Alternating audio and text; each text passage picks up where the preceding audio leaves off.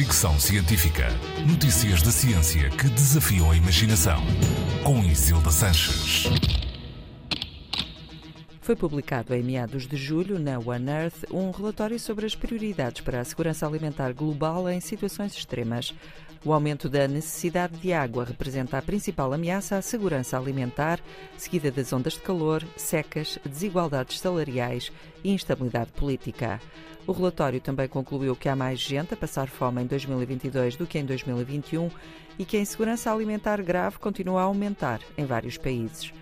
O impacto da instabilidade política e dos problemas ambientais na segurança alimentar não é novidade, mas este estudo mostra como uma maior e melhor colaboração entre quem investiga a instabilidade política e quem investiga as alterações climáticas pode ajudar a melhorar a segurança alimentar e a torná-la também mais resistente em caso de ameaças.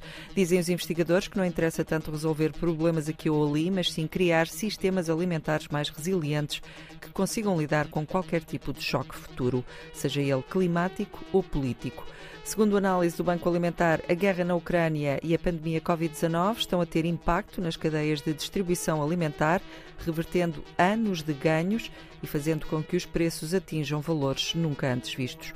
Além disso, os eventos climáticos extremos estão a aumentar, o que agrava muito a situação. Todas as projeções apontam para um agravamento destas situações no futuro, ou seja, a segurança alimentar está em risco. É preciso pensarmos em conjunto para minimizar o problema. Fricção científica.